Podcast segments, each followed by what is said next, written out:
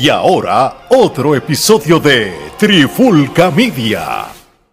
Saludos y bienvenidos a otra edición de Trifulca Deporte. Este es que le habla Gerardo y nuevamente me acompaña Cristian Pitot.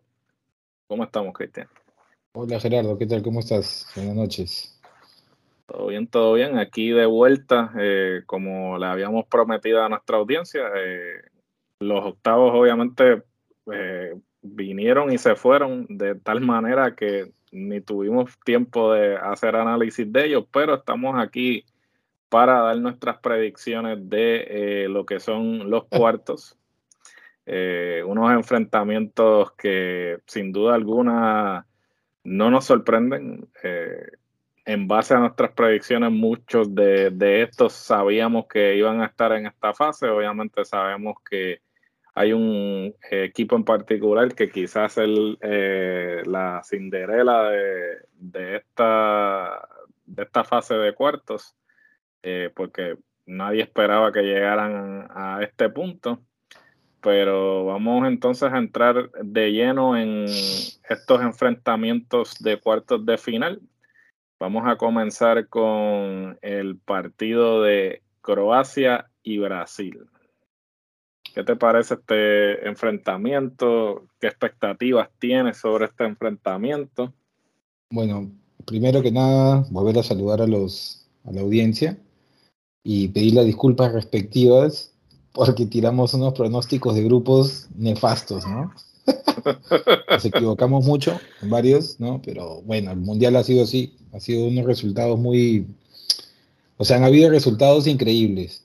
O sea, tremendo, ¿no? Y muestra de lo que vamos a hablar ahorita de Brasil-Croacia, es que Croacia nosotros lo pusimos primero en su grupo y pasa segundo, ¿no? Entonces por ahí empezamos este, viendo el partido.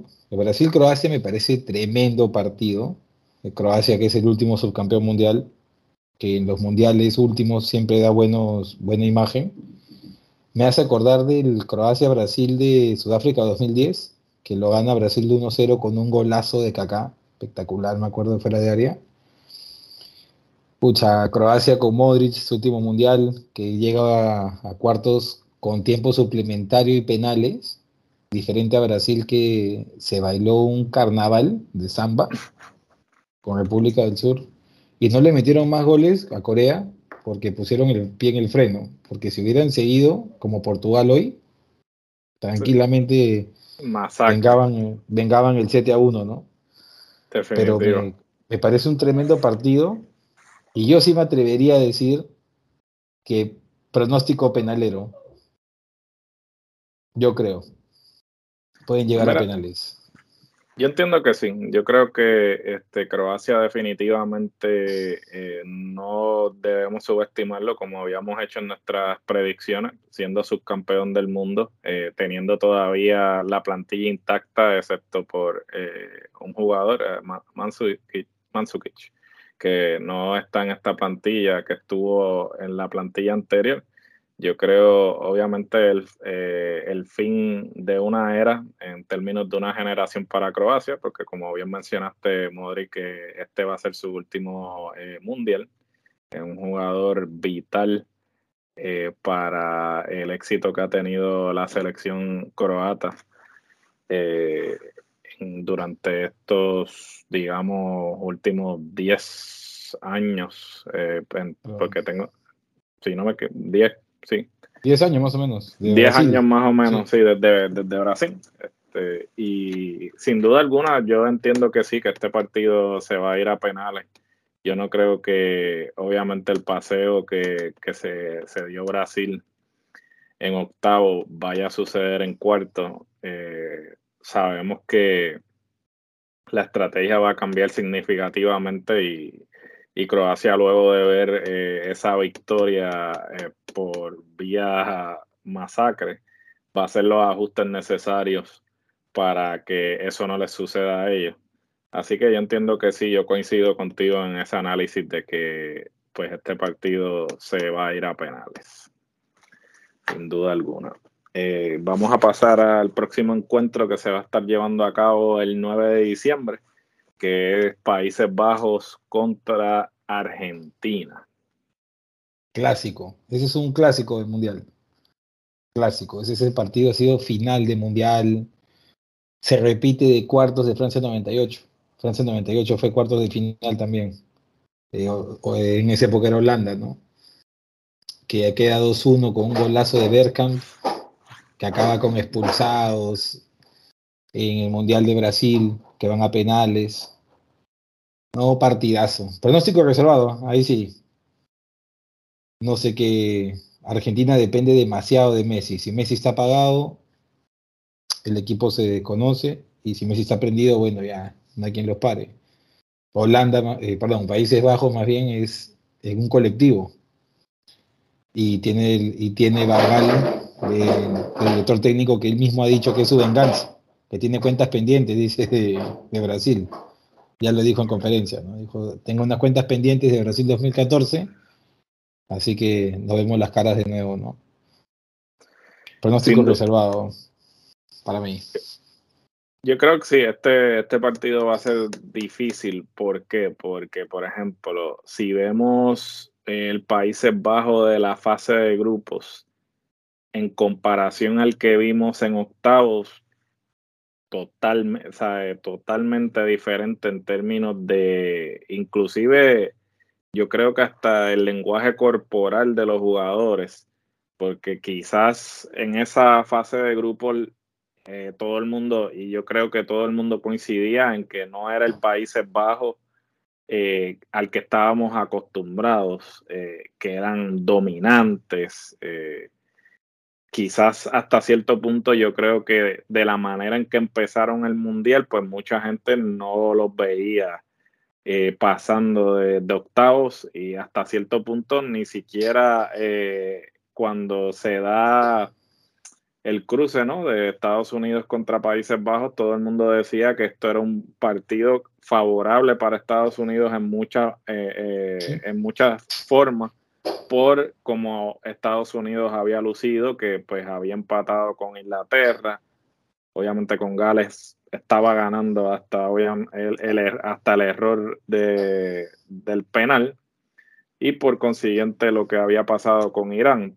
Pero entonces Bangal eh, había dicho que él tiene eh, escuchas en los diferentes partidos, eh, viendo obviamente a los diferentes oponentes que, a los que se iba a enfrentar y que en base a eso, esas anotaciones él estaba haciendo los diferentes ajustes y, y, luego en la conferencia de prensa luego del, del partido de Estados Unidos pues en pocas palabras, él lo que quiso decir es, mira, tú, si tú no haces los ajustes pertinentes, pues yo voy a capitalizar. O tú sigues utilizando la misma estrategia, pues yo me di a la tarea de ir a observar tu estrategia y entonces yo voy a hacer mi juego para contrarrestar tu estrategia. Y entonces, eso que tú mencionas de Messi es sumamente importante porque tú puedes estar por seguro que la estrategia de Bangal va a ser precisamente como eh, anular a, Messi. Entonces, Argentina necesita tener esa segunda voz. Este, no hay nadie que haya este, agarrado la batuta que diga, ok, ¿quién es esa segunda voz? Porque pues tenemos prácticamente a Higuaín resucitado en, en, Lautaro. porque el hombre, todo el mundo dice, no, dale oportunidad, que, está arrancando, está arrancando, pero eh, cuando venga a arrancar ya van a estar eliminados del, Mundial al ritmo que va. va a estar interesante ver entonces cómo es que Argentina va a responder al hecho de que pues Países Bajos lo que va a hacer es tratar de anular a Messi, porque ellos saben que si Messi no arranca, Argentina no tiene oportunidad. Sí, mira, yo no tengo el dato exacto, pero los partidos de Argentina los he visto todos, eso sí, no me he perdido ni uno de Argentina, y los cambios son casi los mismos. Entra la misma gente, hay jugadores que, por ejemplo, Dybala no lo ha metido ni un minuto. Y yo creo que Dybala con Mourinho, como Mourinho le dijo en una conferencia, le dijo, Scaloni me debe una botella de champán, porque le he recuperado un jugador. Y yo creo que sí, Dybala en la Roma, cuando lo, he visto jugar, no es el mismo que en la Juve, juega mucho más, es más protagonista. Entonces, no sé, quizás el partido para él, no sé si lo metan. Pero tiene razón, si lo anulan a Messi, ¿por dónde? O sea, a De en Argentina lo detestan ahorita en el país, lo detestan porque dicen que es un carro chocón, o sea, no lo ven jugar como jugaba antes, ¿no? Pero bueno, partido bueno, ¿ah? partido bueno. Acá nos toca verlo justo en la hora del almuerzo, o sea, tremendo. Eso es bueno para eh, almorzar. estás almorzando dos veces, un banquete, porque el partido y lo que estés almorzando. Y definitivo, eh, va a ser un partidazo. Eh, como tú has dicho, son este, dos selecciones que se han enfrentado miles de veces eh, anteriormente. habrá que ver entonces cuál va a ser el desenlace de este partido. pero sí, es difícil este, hacer una predicción. Pero sí, tenemos que entonces hacer una predicción. Yo diría que también hay eh, una alta probabilidad de que se vaya a penales, eh, porque habrá que ver cuál, cuál va a ser la estrategia de Argentina eh, en para contrarrestar, porque obviamente tienes a Gapco y tienes a Depay que Depay obviamente había empezado un poco lento porque estaba lesionado, pero ya como quien dice agarró impulso, más eh, este chamaco Gapco que eh, definitivamente ha tenido un mundial excelente y, luego de este mundial entiendo que va a tener va a tener ofertas a granel. este, habrá que ver entonces cuál va a ser la, estrategia de Argentina para eh, parar ese ataque. Bueno, vamos a pasar eh, luego a los otros dos enfrentamientos. Eh, estos primeros dos enfrentamientos se van a estar celebrando el 9 de diciembre. Ahora vamos a pasar a los otros dos, que son los que se van a estar llevando a cabo el 10 de diciembre. Y vamos a comenzar con el primer enfrentamiento que va a ser Marruecos contra Portugal. ¿Qué piensas al respecto de esta, digamos, la selección Cinderela de, de este mundial en Marruecos? Bueno, es el de este partido, pucha, o sea, hay muchas cosas que ver. Primero, si Cristiano arrancará o no, si porque el que jugó por él, por él hoy, chico Gonzalo, no me acuerdo su apellido, espectacular. O sea, entra por Cristiano, mete un hat trick. O sea, ¿cómo lo sientas? ¿Qué le dices? ¿Qué le dices para sentarlo? No lo puedes sentar. ¿No? Y Marruecos, muy ordenado, muy ordenado el equipo. Y si juega como lo ha jugado España al aguante, también me lo lleva a los penales. Tranquilamente los puede llevar a los penales. Entonces, yo creo que también vemos una, igual algo que quise comentar de los partidos anteriores, es que se están cruzando equipos que no tienen miedo a meter patada. Entonces yo creo que va a haber partido, o sea, no es como, por ejemplo, Países Bajos con Estados Unidos. Estados Unidos es un buen partido, pero no mete la, la patada que debe meter. Claro. ¿no? Igual, Croacia con Japón el japonés limpio, muy limpio para jugar. O sea, falta las patadas, ¿no? Entonces, yo creo que bien, el partido que vamos a ver va a ser un buen partido, porque es el, bueno, el, siguiente paso de lo que hemos visto hoy, partidos espectaculares, el de Marruecos con España y el de Portugal con Suiza, que Suiza quedó demasiado débil, ¿no? O sea, creo que nadie pensó que iba a ser tan menos, tan menoscabada. Definitivo. pero yo creo que de ese partido gana Portugal. Yo creo que lo gana. Yo creo que lo gana Portugal y Marruecos creo que bien servido.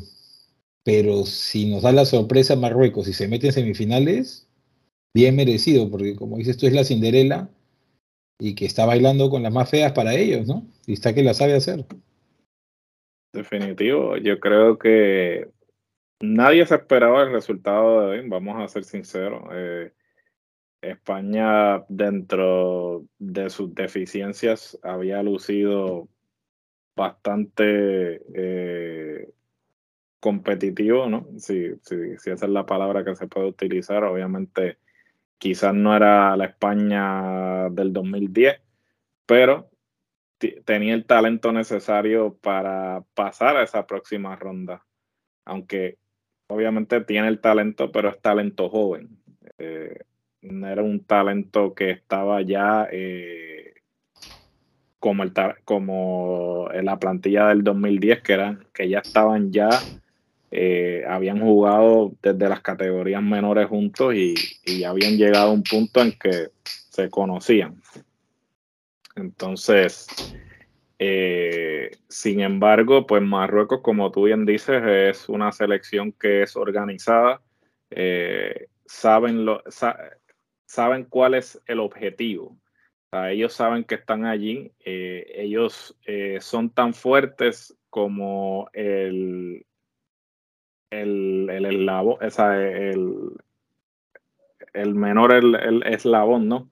Eh, el, juego de ellos es en conjunto. O sea, aquí no hay nadie que, que, sobresalga, tú no tienes la estrella, sino que no, esto es un juego como se supone que se, lleva, se juega el fútbol al colectivo. Entonces, por eso es que quizás muchas personas pues no los veían eh, llegar porque pues estamos acostumbrados a eh, ver las plantillas en papel y buscar, ok, fulanito, menganito, sutanito, ok, estas son las estrellas, estos son los que van a estar eh, cargando el equipo o llevando la batuta, ¿no? Sin embargo, con Marruecos, pues no es como que tú estás mirando la plantilla de ellos y dices, ah, no, sí, porque fulanito juega en tal club o, menganito está jugando acá o allá, ¿no? O muchos de ellos, pues, no es que estén jugando en ligas, digamos, del, eh, del patio, ¿no? Pero tampoco quizás este... Hakimi es el único que es top, ¿no? Sí, por eso. hasta cierto punto, pues, eh, muchos de nosotros, pues, lo subestimábamos, lo subestimábamos, pero pues están aquí. Eh, Portugal, habíamos mencionado en, nuestro análisis de la fase de grupos que, que esto es la mejor selección de Portugal en términos de profundidad, porque siempre lo que Portugal tenía problemas era el hecho de que pues todo el mundo decía, ok, dependen de, de Ronaldo y fuera de Ronaldo no tenían este personas así, Pepe, ¿no? Eh, pero fuera de eso, de, Ronaldo como tal, no, no, contaban con nadie. Sin embargo, al sentar a Ronaldo hoy, pues tú te das cuenta que realmente esta selección es una selección que eh, va a dar de qué hablar por los próximos años, porque todo el talento que compone la plantilla es talento joven. Y es talento que ya para el 2026 van a estar entonces, sí, van a estar en su prime, como dicen, ¿no? En, su mejor momento eh, eh, deportivamente hablando. Y entonces el hecho de que hayan lucido tan bien en este partido sin que Ronaldo estuviese, pues como tú bien dijiste, te hace preguntarte cómo es que tú entonces le vas a decir a, este chamaco, mira, no, te voy a sentar para empezar eh, con, con, Ronaldo. O sea, no le puedes, no le puedes matar el momento. Yo creo que luego de haber anotado esos tres goles, yo te diría que la, la mejor alternativa sería entonces correr con la misma alineación y dependiendo de lo que suceda, pues entonces hacer los ajustes. Eh, no creo que se vayan a dar las mismas circunstancias que se dieron en el partido de hoy contra Marruecos. Pero mm, Marruecos no, va, no la va a tener eh, fácil como la tuvo con España, porque lo que estábamos comentando tras bastidores, España, pues sí, mantienen posesión, pero no crean. No están, no están creando nada con esa posesión. Y Portugal no va a hacer eso. Claro. Portugal va al ataque. Y tienen miles de formas de cómo atacarte. No, no. Claro, es que, claro, es que ahí, perdón, ahí con esa idea que tienes tú, Cristiano Ronaldo sería fundamental, porque les va a romper la defensa. Entonces puede que el, entrenador pueda poner dos delanteros, puede poner a Cristiano libre y a Gonzalo Ramos, que así se llama el chico de hoy, lo pones de 9-9, ¿no? No sé. O sea, lo que dices tú es cierto, porque Marruecos hoy día ha pasado aguantando un equipo que no les atacaba. Y cuando los ataca, que es en el último suplementario, el gol casi llega, porque ahí que ya la desesperada empezaron a entrar los españoles y Marruecos tuvo suerte porque hubo un palo, creo. O sea, eh, después Cristiano, pucha, sí, lo que dices tú, ¿verdad? Eh, que también todos los equipos, hoy día escuchaba una, en el partido, dan una, acá en el Perú, un, comentarista suelta un dato, ¿no? Que era el primer, que después de 31 partidos, Cristiano Ronaldo va a la banca con su selección. O sea, 31 partidos. Eso te da dos mundiales, la Eurocopa que campeonan, o sea, 31 partidos después, Cristiano Ronaldo se siente en una banca de su selección. Entonces, eso hace que todos los videos que tú puedas hacer del, de Portugal, los entrenadores, siempre lo ponen a Cristiano en la, en la pizarra. Claro. Entonces, cuando avisan que Cristiano no va a salir, yo me imagino como entrenador también dirás, ¿y ahora cómo le juego a estos? O sea, o sea, ¿cómo van a jugar? No sabemos. Entonces yo creo que por ahí también es que le han metido tal baile a Suiza, ¿no? Entonces también Marruecos ahí ahora va, se estará pensando, pucha, ya Cristiano no está. ¿A qué, cómo, ¿Cómo marcamos ahora, no? Entonces, buen partido va a ser, ¿ah? va a ser buen partido. Claro que te pone a pensar entonces eso que tú mencionaste sobre la estrategia de, por ejemplo, entonces eh, correr con dos delanteros, Ronaldo que sea el punto de atención en términos de atraer la defensa hacia él y entonces dejar abierto a, Gonzalo para que entonces eh, este entre. Porque ciertamente eh, Ronaldo es Ronaldo y la gente le va a prestar atención cuando esté en el campo sería eso que tú mencionaste de los dos delanteros, me parece que sería la estrategia a correr en términos de que pues tenga Ronaldo eh, para que él atraiga la, defensa hacia él y entonces luego de que eh, doblen o, se vayan en contra de Ronaldo, pues entonces deja, dejas abierto a Gonzalo y que Gonzalo entonces capitalice. Entonces, hasta cierto punto también pues tienes a, el que anotó el último gol.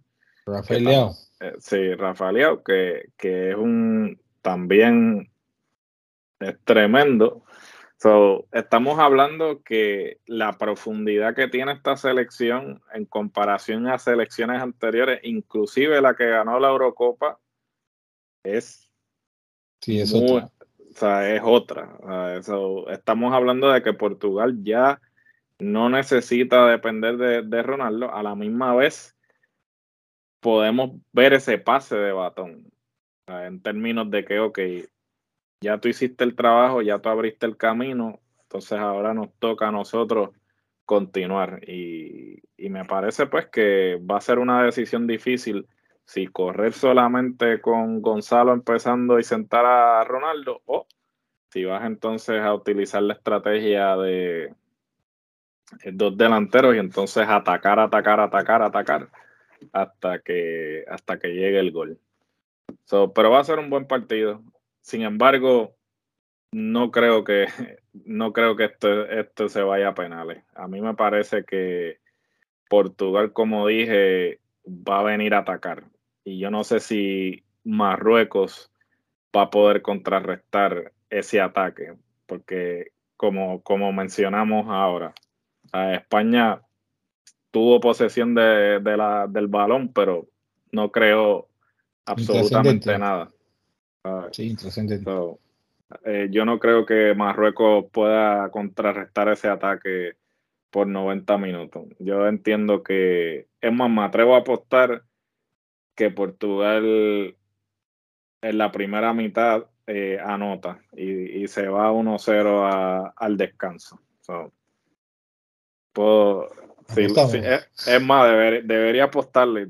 Vamos a ver. Pero yo creo, yo no creo que, que este empate en, en la primera mitad. Yo creo que Portugal anota. Pero vamos a ver qué sucede. Otro detalle ahí, otro detalle es que el partido de Marruecos con España es un clásico histórico. Tú sabes que el marroquí ha sido, aún hay que existe como una ciudad española dentro de Marruecos, Melilla. Tuvieron, han tenido guerras ellos. O sea, tiene una carga histórica. hay, un contexto sociopolítico. claro, que el marroquí se siente, es su venganza. Hoy día he visto los videos del festejo en Casablanca y es.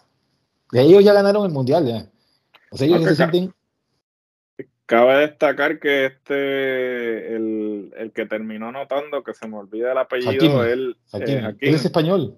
Él es español, sí, este, y, y, pudo haber representado a España, ¿no? Y, jugó en menores, divisiones menores, jugó por España, pero mayor decidió jugar por Marruecos, el país de sus padres, ¿no? De sus padres, sí. Que pues, esas historias también este, le dan inclusive más contexto a, a los partidos, ¿no? Escuché un chisme por ahí, llegó, que se lo cuenta a la, a la gente trifulquera, cuando Hakimi mete el gol, que es como humillada con la picada, le llaman la, panenca, ¿no? Picando la pelota. Luego festeja bailando como pingüino. No sé si, si llegaste a ver. Correcto. Claro, y dicen que el pingüino, eh, Hakimi es muy amigo de Sergio Ramos. Porque cuando él era mm. juvenil, Sergio Ramos era el capitán del Madrid, Hakimi era juvenil. Hakimi era muy es muy amigo de uno de los hijos de Sidán, muy amigo de Luca, del arquero. Entonces, hay un partido que mete Sergio Ramos gol con el PSG y Sergio Ramos últimamente está festejando como pingüino. Claro. Entonces dicen que el festejo de pingüino era un, como un puñal para Luis Enrique por no haberlo llevado a Sergio Ramos al mundial, ¿no? ¿Quién sabe? Interesante, sí, ¿no? Yo vi que, yo vi que Mbappé puso una foto de, de él haciendo el baile de pingüino en un partido con él, en uno de los partidos del PSG sí, eh, sabía que había hecho la celebración anteriormente, pero no sabía que, tenía esa connotación. ¿Quién sabe? por ahí viene. ¿Quién sabe? Pues, ¿Quién sabe? Pero si lo hizo, si lo hizo por eso, pues eh, se salió con la de él. Definitivo. Y, y, cabe destacar que una cosa que hemos aprendido de, este mundial es que eh, de ahora en adelante, ahora cuando las selecciones se reúnan a entrenar, eh, eh, me dicen, el rumor en los pasillos es que lo único que van a practicar son penales. Así que este, todas esas selecciones, particularmente Japón y España, tienen cuatro años eh, para practicar esos penales. O ya saben, para el 2026 eh, esperemos que hayan mejorado drásticamente, eh, hayan hecho la tarea antes de regresar a un mundial. Bueno, entonces ahora vamos al último enfrentamiento de cuartos, que quizás es el más que eh, eh, el más anticipado, ¿no? En términos de estas dos selecciones. ambas eh, son potencias mundiales en lo que a fútbol se refiere. Y creo que va a ser un partidazo porque ambas selecciones están bastante balanceadas en todas las, las posiciones. Y estamos hablando de Inglaterra-Francia, Francia, como, como todos sabemos, el actual campeón del mundo. ¿Qué podemos esperar de este enfrentamiento? Wow, mira, primero, en el programa anterior hablamos de la posible maldición de la, del campeón. Y así que hubo maldición, no hubo nada de maldición. No hubo nada. Hace muchísimo tiempo, creo que desde Italia 90, no, perdón, perdón, Francia 98, una selección campeona no este, llega tan alto, pues, ¿no? Porque Francia 98, Brasil campeona, llega a la final siguiente. Igualito, Francia se metió a cuartos y está, también se está metiendo un baile Francia. O sea, Mbappé, nivel altísimo, goleador del Mundial, cinco goles. Giroud, que en el Mundial pasado no metió ni uno, creo que ya tiene tres. Correcto. Entonces, también Francia sin Benzema, creo que es más, desgraciadamente, Benzema es un personaje que su selección no era, no era parte del engranaje. Es un equipo que ya se conoce de antes y tú ves cómo juegan. Griezmann está jugando a un nivel brutal. Entonces. Y jugando fuera de posición. Es lo, lo, interesante de todo esto. Sí, por eso dicen, por ahí escuchaba que el Cholo, últimamente Cholo Simeone y su Atlético es una licuadora de futbolistas. O sea, Joao Félix hoy día ha jugado 10 puntos de 10 y está jugando como no juega en su equipo. Por ejemplo, ¿no? Y varios, Griezmann en otra posición, De Paul mismo en la selección de Argentina. O sea, todos juegan en otro lado. Llegan al Atlético y los licuan, ¿no? Entonces. lo deprimen, lo deprimen. Sí, el Francia-Inglaterra me parece un buen partido. Y yo creo que lo gana Francia. Le va a le va, lo va a camisetear a, a Inglaterra Inglaterra es tremendo cuadro, pero creo que le falta, creo que le falta algo ahí el equipo en general. Me parece. También creo que el camino de Inglaterra ha sido más sencillo que el de Francia. Creo que ha tenido menos, menos cruces pesados, ¿no? Por ejemplo, con Senegal, se metió un baile pues Inglaterra, ¿no? Francia tuvo el partido, el, contrincante era más complicado, pero igual Francia le metió en la máquina. ¿no? Entonces yo creo que Mbappé va a ser, creo que él va a ser su, su partido. Y tiene buena banca. Sí, no, eh, ambas plantillas eh, están profundas en cuanto, porque por ejemplo, eh, Inglaterra en el banco tiene, tiene un, un, equipo estelar en otro lado. Eh, cuando tú tienes un Rashford eh, saliendo del banco, ahí es que tú sabes que la profundidad de la selección inglesa, pero le, sí, coincido contigo en que Francia va a, prevalecer porque entiendo que tienen tienen un, a un Mbappé que ya ha estado en ese escenario y no titubea. Eh, yo creo que él está al frente del arco y cuando está al frente del arco no lo piensa dos veces. Yo creo que Inglaterra no tiene eso. Eh, Harry Kane, él a nivel de, de club es buenísimo. Sin embargo, cuando llega a la selección eh, inglesa, no tiene ese instinto asesino, que es lo que le llama. Eh, y Mbappé ya tiene ese instinto asesino. ¿Por qué? Porque ya ha estado en esa posición anteriormente y lo sigue demostrando. Eh, ciertamente con esos, esos dos goles que anotó en, en el partido pasado, tiene, tiene la, sangre fría.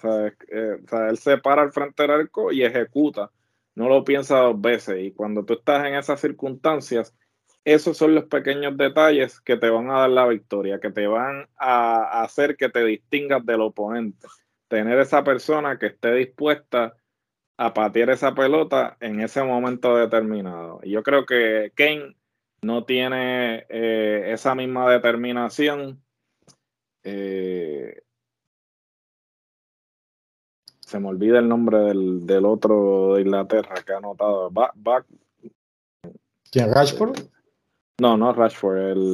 El, otro que está de estelar, Baku. Eh, se me olvidó el nombre del tipo. Este, pero ese otro que yo entiendo que puede ser el que agarre la batuta, pero tampoco lo veo como que esté dispuesto a, hacer un trabajo de que, ok, yo voy a estar atacando, buscando aquí, ¿cómo es que se llama? Este, Bucayo, Bucayo, Bucayo. Es que, él, el chamaco ha lucido muy bien pero todavía no creo que sea la persona indicada para agarrar ese batón y decir, ok, yo vamos, vamos al ataque. Inglaterra sí creo que la defensa es superior. Me parece que esa línea de atrás de, Inglaterra es difícil de, entrarle. Sí, Maguire se convierte, ¿no? Con sus selecciones. Sí, no, es, irónico porque Maguire eh, a nivel de club eh, deja mucho que desear, eh, pero sin embargo cuando está en Inglaterra es el mejor defensa del mundo. me, atrevería a apostar que está en los primeros cinco. sí, mundial de los mejores. Sí, porque el trabajo que hace no, no tiene comparación. Eh, y yo creo que eso es lo que va a presentarle problemas a Francia, la defensa. En términos del ataque, yo creo que Francia tiene las herramientas necesarias para contrarrestar el ataque de Inglaterra, porque como bien hemos visto, eh, ellos pues obviamente se han manifestado con selecciones que no por menospreciar ni por herir sensibilidades, pero no han estado al nivel. Son selecciones que han sido inferiores y como tú bien dijiste, pues eh, Inglaterra ha tenido el camino más fácil. Eh, yo creo que esta es la, primera prueba que van a tener, la prueba de fuego, va a ser este enfrentamiento con la selección francesa. Pero coincido contigo, entiendo que Francia prevalece y no creo que se vaya a penales. Puede que me equivoque, pero entiendo que este partido se va a decidir eh, en tiempo normal. No creo que vaya a tiempo extra ni, ni vaya a penales. ¿Crees que en los 90 acaba? Yo creo que en los 90 acaba. Yo creo que Francia tiene lo necesario este, para acabar esto en los 90 y no tener que llegar a, a tiempo extra. O sea, estaríamos nosotros hablando que nuestras semifinales van a ser Argentina-Brasil y Francia-Portugal. Correcto. Eso yo creo que es la predicción de todo el mundo. No creo que el que, el, que diga lo contrario está mintiendo o, el que diga lo contrario está apostando. Porque obviamente que la apuesta Marruecos y si Marruecos da el palo, eh, este, se van a ganar. Bueno, ya, ya salió uno que creo que se ganó un millón porque la apostó a Marruecos y, ya se ganó el, se ganó el millón. Asumo que el tipo está jugando con el dinero de la casa y dice, ok, pues mira, que vamos a, vamos a apostarle otra vez a Marruecos porque no pierde nada, ¿no? Eh, pero sí, yo creo que todo el mundo ve Argentina-Brasil, eh, Portugal-Francia haciendo la semifinal. Y, de ahí, pues entonces, yo creo que está bastante parejo. Porque aunque Argentina-Brasil, Brasil en papel y como y por lo que hemos visto, entendemos que va a estar difícil, no va, no va a ser el mismo enfrentamiento del Maracana. Eh, no, el Mundial es otra cosa. Y vienen con la sangre en el ojo. Y vienen con la sangre en el ojo, vienen con la escuchando la canción de los argentinos eh, de la Copa de la Copa América. Yo creo que vienen con eso ya eh, los tiene activados. Yo creo que ellos vienen a probar que ellos siguen siendo que no es por nada que tienen cinco mundiales. Pues. Claro. Este, así que vamos a ver. Y Francia-Portugal, yo no subestimaría a Portugal, porque como bien dijimos, tienen tremenda plantilla, una plantilla profunda. Pero pues Francia es el campeón y ha demostrado que eh, sigue teniendo el mismo nivel que los llevó a ese campeonato hace cuatro años atrás. Sería una linda revancha, ¿no? De Francia 98, final, si se en Francia-Brasil. Si fuese Francia-Brasil, sí, ¿no? Sería, y, realmente sí, eh, eh, ahí es donde ya tienes eh, ese contexto para vender entonces la final, ¿no? Que ahora, obviamente en, esas circunstancias, pues estaban en Francia y pues las implicaciones eran más altas.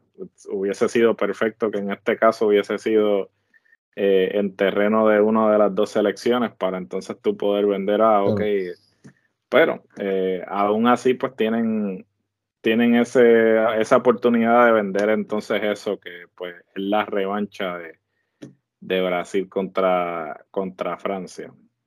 Porque este la otra podría, perdón, podría ser un Argentina-Portugal y sería ya el acabose de todo el fútbol moderno, ¿no? No, eso sería. mundiales de Cristiano y de Messi. eso sería impresionante. si se diera en términos de mercadeo, eso sería lo mejor, porque es como que el fin de una era para los dos mejores jugadores de, eh, de, su generación. Entonces, y el que gane es el mejor. Se acabó la discusión que Messi, El que gana es el que fue. Y se acaba. No, no, sería impresionante, sí, porque entonces hasta cierto punto podríamos entonces sí acabar la conversación de, quién es el mejor, porque eso es lo que distinguiría uno del otro, porque ambos eh, a nivel individual y a nivel de club pues han ganado todo. Entonces lo que no tienen, eh, inclusive a nivel de confederación también, porque gana la Euro y gana la Copa América técnicamente lo que le faltaría a cada uno sería el mundial. eso sería, wow. Ahora que tú eh, diste esa idea, me, eh, parece que sería excelente.